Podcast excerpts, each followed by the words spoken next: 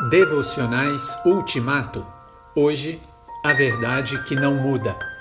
Cerca-se a erva e cai a sua flor, mas a palavra do nosso Deus permanece eternamente. Isaías 40, versículo 8.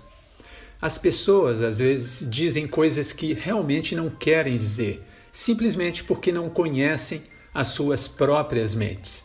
Todos nós, às vezes, temos de retirar nossas palavras porque elas deixaram de expressar aquilo que pensamos. E, às vezes, temos de engolir nossas palavras porque os próprios fatos as refutam. As palavras das pessoas são instáveis, mas com Deus é diferente.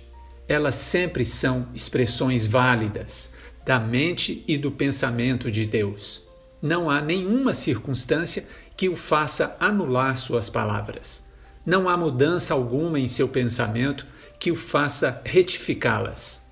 Portanto, quando lemos a Bíblia, precisamos nos lembrar de que Deus ainda sustenta todas as suas promessas, ordens, declarações de propósito e palavras de advertência dirigidas aos cristãos do Novo Testamento.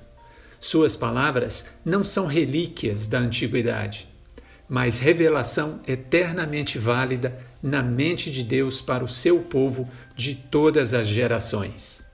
Nada pode eliminar a verdade eterna de Deus.